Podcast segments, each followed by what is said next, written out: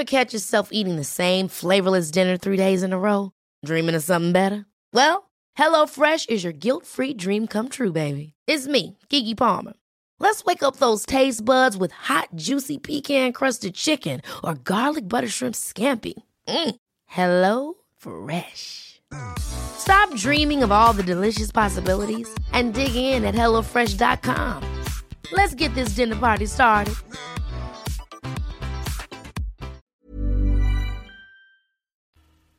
Die Märchen von Beadle dem Baden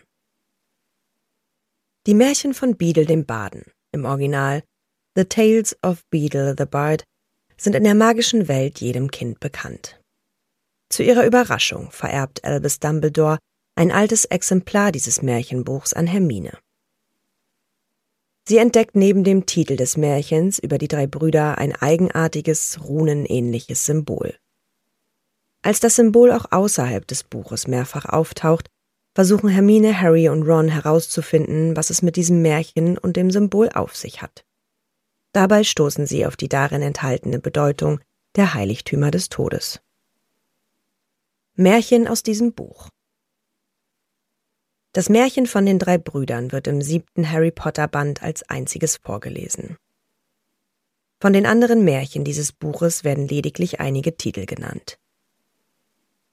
Wie inzwischen bekannt ist, enthält das Buch Der Zauberer und der hüpfende Topf im Original The Wizard and the Hopping Pot, Der Brunnen des wahren Glücks, The Fountain of Fair Fortune, Babbity Rabbity und der gackende Baumstumpf im Original Babbity Rabbity and Her Cackling Stump, des Hexers haariges Herz im Original The Warlock's Harry Heart und das Märchen von den drei Brüdern im Original The Tale of the Three Brothers.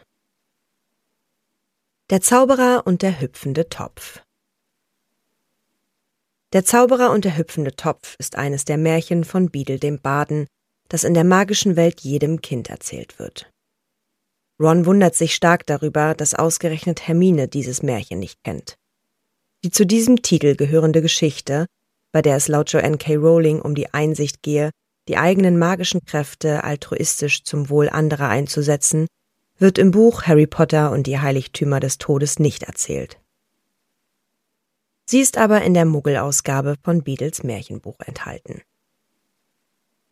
Inhalt In dem Zaubermärchen Der Zauber und der hüpfende Topf wird von einem jungen Zauberer erzählt, der, ganz im Gegensatz zu seinem verstorbenen Vater, nicht gewillt ist, seinen Muggelnachbarn mit seinen Zauberkräften bei der Lösung ihrer Alltagsprobleme zu helfen. Als der Sohn die ersten Bittsteller abweist, stellt sich heraus, dass der alte Topf, in dem der Vater seine helfenden magischen Mixturen gebraut hatte, den Sohn hüpfend verfolgt. Mit Geräuschen und Ausflüssen erinnert er den Sohn unaufhörlich an die ignorierten Leiden der Nachbarn.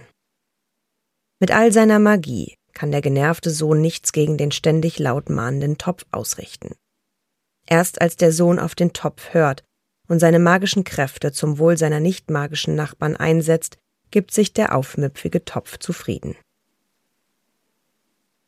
Kommentar von Albus Dumbledore Dumbledore erinnert daran, dass zu den Lebzeiten Beadles Hexen und Zauberer zum Opfer der Hexenverfolgung werden konnten besonders wenn sie offen Magie zugunsten von Muggeln ausübten. Die Tendenz von Zauberern, alle Anzeichen von Magie zu verbergen, begann sich damals aus gutem Grund auszubreiten. Innerhalb der magischen Gemeinschaft ist Beadles Position deshalb höchst umstritten. Aufgrund dieser Diskussion entstand eine muggelfeindliche Version des Märchens, in dem der hüpfende Topf die feindlichen Muggel vertilgt, sollten sie seine magischen Herrn bedrohen. Rassistische magische Menschen begannen alle muggelfreundlich Gesonnenen als dumm und magisch minder bemittelt zu verspotten, wobei sich der von Brutus Malfoy herausgegebene magische Krieger als Sprachrohr solcher Vorurteile hervortat. Reale Gegenbeispiele widerlegen eindeutig, dass eine positive Einstellung zu nicht magischen Menschen mit eigener schwacher magischer Begabung einhergeht. Eine ganz andere Kritik an der angeblichen Problemlastigkeit dieses Märchens von Beadle brachte Beatrix Bloxham Ende des 19. Jahrhunderts dazu, eine heitere, kindergerechte Version des Märchens zu verfassen. Der Brunnen des wahren Glücks, im Original The Fountain of Fair Fortune, ist eines der Märchen von Beadle dem Baden, die in der magischen Welt jedem Kind erzählt werden. Die zu diesem Titel gehörende Geschichte wird in Band 7 nicht erzählt, ist aber in der Muggelausgabe von Beadles Märchenbuch enthalten. Mit Zustimmung der Eigentümer ist seit 4. Dezember 2008 auch eine allgemein zugängliche gedruckte englische und deutsche Ausgabe für alle Fans im Buchhandel erhältlich. Sie enthält neben Rowlings Illustrationen auch einige Anmerkungen Albus Dumbledores zu den einzelnen Märchen. Inhalt Joanne K. Rowling erzählte in einem Pottercast-Gespräch einige Tage nach der Versteigerung über dieses Märchen. Ihr Lieblingsmärchen zeigt auf, wie und wodurch die dringendsten und sehnlichsten Wünsche eines jeden in Erfüllung gehen. In dem Zauberermärchen wird von einem Brunnen erzählt, der dem, der in ihm badet, wahres Glück bescheren soll. Wie viele andere Menschen versuchen die drei Hexen, Ascha, Altheda und Amata, die ein unterschiedliches schweres Schicksal getroffen hat, zu dem Brunnen zu gelangen. Ungewollt gerät auch der unglückselige, nicht magische Ritter Lackless zu ihrer Gruppe. Das Märchen erzählt von Hoffnung und Beschwernissen auf dem Weg der Gruppe zum magischen Glücksbrunnen, der allen als einziger Ausweg erscheint. Letztendlich finden alle ihr Glück, nicht aber durch die magische Kraft des Brunnenwassers, sondern indem sie ihre eigenen Stärken und die Kraft der gegenseitigen Unterstützung und Verbundenheit erleben. Albus Dumbledores Anmerkungen Albus Dumbledore erzählt, dass dieses in Zauberkreisen bekannte und beliebte Märchen Gegenstand der ersten und einzigen Theateraufführung in Hogwarts gewesen sei. Da das Märchenspiel mit magischen Spezialeffekten schließlich in einem Chaos mit etlichen Verletzten und Sachschäden endete, würden bis heute an der Schule keine Theaterspiele mehr aufgeführt. Wie Albus Dumbledore in seinem Kommentar zu diesem Märchen berichtet, entzündet sich an diesem Märchen die Kritik magischer Rassisten, weil eine Hexe und ein Muggel sich glücklich ineinander verlieben. Er berichtet über eine Auseinandersetzung mit Lucius Malfoy, der demzufolge forderte, das Märchenbuch aus der Schulbibliothek zu entfernen. Babbity, Rabbity und der gackernde Baumstumpf. Allgemeines Joanne K. Rowling hat einige Monate nach Abschluss der Harry Potter Bücher selbst die Märchen von Beadle dem Baden geschrieben und erzählt, dass es bei diesem Titel besonders schwer war, eine passende Geschichte zu finden. Von dem Märchenbuch erstellt sie zunächst nur sieben handschriftliche und besonders verzierte Einzelexemplare.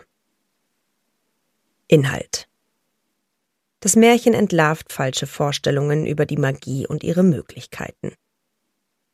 Ein törichter Muggelkönig will sich alle dadurch untertan machen, dass er als einziger zaubern kann.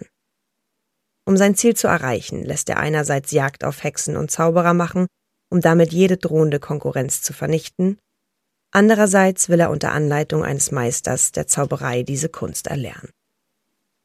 Er findet als Lehrmeister einen Muggel, der zwar selbst keine Ahnung von Magie hat, aber dem König mit einigen Tricks seine Zauberei perfekt vortäuscht. Unter dem Vorwand kostspieliger Ausgaben für Zauberzubehör schwatzt der zum Großzauber ernannte Muggel dem König erhebliche Reichtümer ab. Dann bringt er seinem königlichen Schüler schwer zu erlernendes, völlig unnützes Zeug bei. Als Babbity Rabbity, eine Waschfrau am Königshof, mitbekommt, wie der König sich in einer solchen Unterrichtsstunde mit Verrenkungen und Beschwörungsformeln abmüht, bricht sie in laut gackerndes Gelächter aus. Der in seiner Ehre getroffene König beschließt daraufhin, seine Zauberkünste am nächsten Tag vor dem Hofstadt vorzuführen. Er selbst werde so tun, als führe er den Zauber aus, während der Großzauberer eben diesen Zauber tatsächlich insgeheim magisch bewirken soll. Der Lehrmeister, der weiß, dass er die Zauber nicht vollbringen kann, versucht vergeblich, sich herauszureden. Als der vorgebliche Zauberer das gackernde Waschweib auftreibt, sieht er in ihr die Lösung seines Problems. Babbity Rabbity entpuppt sich als Hexe. Sie ist bereit, aus einem Versteck heraus die notwendigen Zauber auszuführen, gibt allerdings zu bedenken, dass alles aufflügen werde, wenn der König einen Zauber verlange, den sie nicht bewirken könne. Bei der Vorführung am Folgetag tritt eben dies ein. Der König glänzt mit zwei erfolgreich vorgetäuschten Zaubern, die, wie er glaubt, sein Lehrmeister für ihn ausgeführt hat. Beim dritten verlangten Zauber aber will der König einen verstorbenen Jagdhund wieder lebendig werden lassen, und es passiert nichts. Babbity Rabbity ist sofort klar, dass man Verstorbene nicht wieder auferstehen lassen kann. Der Lehrmeister wird panisch, zeigt auf Babbitys Versteck und beschuldigt die Hexe, den Zauber durch einen bösen Fluch lahmgelegt zu haben. Die ausgelöste Hetzjagd endet vor einem Baum, um den die Jagdhunde ratlos herumstehen. Der Baum lacht den König gackernd aus, und auf Anraten seines Großzauberers lässt der König den Baum sofort fällen. Doch der verbliebene Baumstumpf gackert weiter. Zauberer würden nicht vernichtet, wenn man sie entzwei schlage, behauptet der Baumstumpf. Er soll es doch bei seinem Lehrmeister, dem Großzauberer, versuchen. Schlotternd vor Angst gesteht der angebliche Zauberer alles und wird in den Kerker geworfen. Der Baumstumpf mit Bappity Rappitys Stimme droht dem König an, jeden Hieb gegen die Hexen und Zauberer seines Reiches werde er selbst zu spüren bekommen. Mit dieser Drohung erwirkt Babbity Rabbity, dass die Jagd des Königs auf magische Menschen unverzüglich eingestellt wird und Zauberer in seinem Reich ungestört leben können. Ferner verspricht er ihr, ein goldenes Denkmal werde auf dem Baumstumpf errichtet, um mahnend an diesen Vorfall und seine eigene Torheit zu erinnern. Als der König sich mit seinem Gefolge verzogen hat, entschlüpft den Wurzeln des Baumstumpfs ein dickes, altes Kaninchen mit einem Zauberstab zwischen den Zähnen. Schnell hoppelt es aus dem Schlosspark hinaus. Anmerkungen von Albus Dumbledore Albus Dumbledore kommentiert, dass vielen Zaubereikindern die Grenzen der Magie durch dieses Märchen erst bewusst werden. Ihnen sei bis dahin oft nicht klar, dass elterliche Zauber zwar Plüschtiere reparieren, tote Tiere oder Menschen aber nicht auferstehen lassen können. Unrealistisch bleibt jedoch, dass Bappity Rappity als Animagus den Baumstumpf mit menschlicher Stimme sprechen lässt. Animagi, so führt Dumbledore aus, behalten zwar immer ihr menschliches Bewusstsein, können sich aber in Tiergestalt nur mit den entsprechenden Tierlauten äußern. Da Beadle sonst in diesem Märchen sehr realistisch benennt, was Zauber vermögen und was nicht, nimmt Dumbledore an, dass Beadle selbst es nicht besser wusste. So scheint es, dass Beadle Animagi nur vom Hörensagen kannte. Des Hexers haariges Herz des Hexers haariges Herz, im Original The Waldocks Harry Heart, ist eines der Märchen von Beadle dem Baden, die in der magischen Welt jedem Kind erzählt werden. Wie Joanne K. Rowling auf ihrer Website erklärt, hat sie dieses Märchen zusätzlich für das neue Märchenbuch erdacht. Sie selbst deutet an, dass es sich bei diesem Märchen um eine düstere Mahnung handelt, deren Kenntnis und Beherzigung gut für Voldemort gewesen wäre. Inhalt In dem Zaubereimärchen des Hexers haariges Herz wird von einem begabten und gut aussehenden Hexer erzählt, der das Verhalten Verliebter so lächerlich findet, dass er sich mit Hilfe schwarzmagischer Machenschaften seines Herzens entledigt. Auf diese Weise befreit er sich von der Schwächung und den möglichen Belastungen durch Emotionen und glaubt beneidenswert glücklich zu sein. Weder eine der vielen Frauen, die ihn umwerben, noch sowas wie der Tod seiner Eltern können Gefühle bei ihm auslösen. Aber obwohl er sehr erfolgreich und reich wird, beneiden andere ihn keineswegs. Er wird sogar bemitleidet. Als er mitbekommt, dass er für unfähig gehalten wird, eine Frau auf Dauer zu begeistern, sucht und findet er sofort die perfekte Frau. Er glaubt, dass sie es sein wird, um die ihn alle beneiden werden. Bei einem Fest zu ihren Ehren schmeichelt er mit den Worten, die er aus der Literatur kennt. Die kluge Umworbene durchschaut aber, dass er gefühlsmäßig nicht hinter den wohlklingenden Worten steht und fragt zweifelnd, ob er überhaupt ein Herz habe. Stolz führt er sie zu der Schatulle im Keller, in der er sein Herz aufbewahrt. Das Herz ist inzwischen vertrocknet und von schwarzen Haaren bewachsen. Dennoch setzt er es sich auf Wunsch der Frau wieder in die Brust ein. Das kaputte Herz möchte allerdings nicht. Der Hexer wird verrückt, zerfleischt die Frau und versucht stattdessen, ihr lebendiges Herz an die Stelle seines seltsamen, haarigen Herzens zu setzen. Bei dem Versuch, sich den haarigen Klumpen aus der Brust zu schneiden, bricht er schließlich tot zusammen. Anmerkung von Albus Dumbledore Albus Dumbledore kommentiert, dass dieses blutrünstige aller Märchen von Beadle dem Baden nie verändert oder umerzählt worden ist. Hier werde das weit verbreitete und selten eingestandene Streben magischer Menschen beschrieben, sich mit Magie unverwundbar zu machen. Ein angreifbarer Teil des eigenen Selbst werde außerhalb des Körpers aufbewahrt. Dies erinnere an die Schaffung von Horcruxen. Drastisch wird vor Augen geführt, dass gerade das Streben nach der eigenen Sicherheit dann zur Selbstzerstörung führen kann. Das Märchen von den drei Brüdern. Inhalt Erzählt wird von drei Zauberbrüdern, denen der Tod ein scheinheiliges Angebot macht. Jeder von ihnen hat einen Wunsch bei ihm frei. Der älteste der drei Brüder wünscht sich einen Zauberstab, der jedes Duell für seinen Gebieter gewinnt also reicht ihm der Tod bereitwillig den gewünschten übermächtigen Zauberstab. Der zweite, welcher vor kurzem seine Geliebte verloren hat, wünscht sich einen Stein, mit dem er Tode zurück ins Leben holen kann. Unverzüglich händigt ihm der Tod den Stein aus. Der dritte und jüngste Bruder jedoch misstraut dem Tod und wünscht sich deshalb einen perfekten Tarnumhang, mit dem er dem Tod ungesehen entkommen kann. Daraufhin gibt ihm der Tod widerstrebend seinen eigenen Tarnumhang.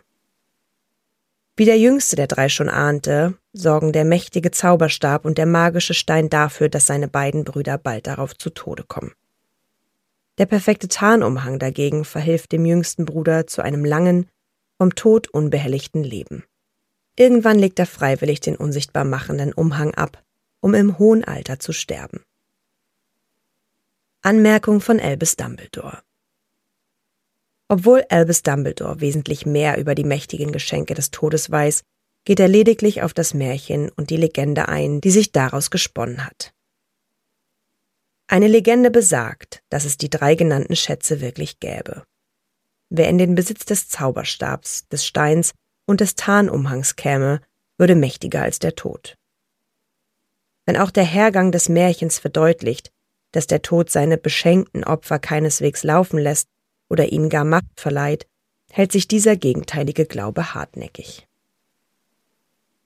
Der wahre Kern.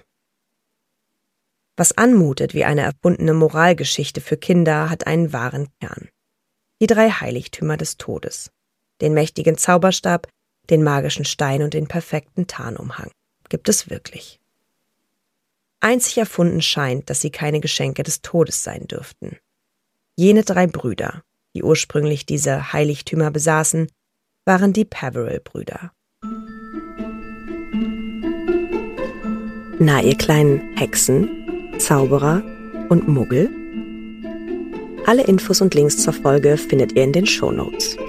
Der Podcast erscheint unter CC-Lizenz. Produziert von Schönlein Media. Gelesen von mir, Anne Zander.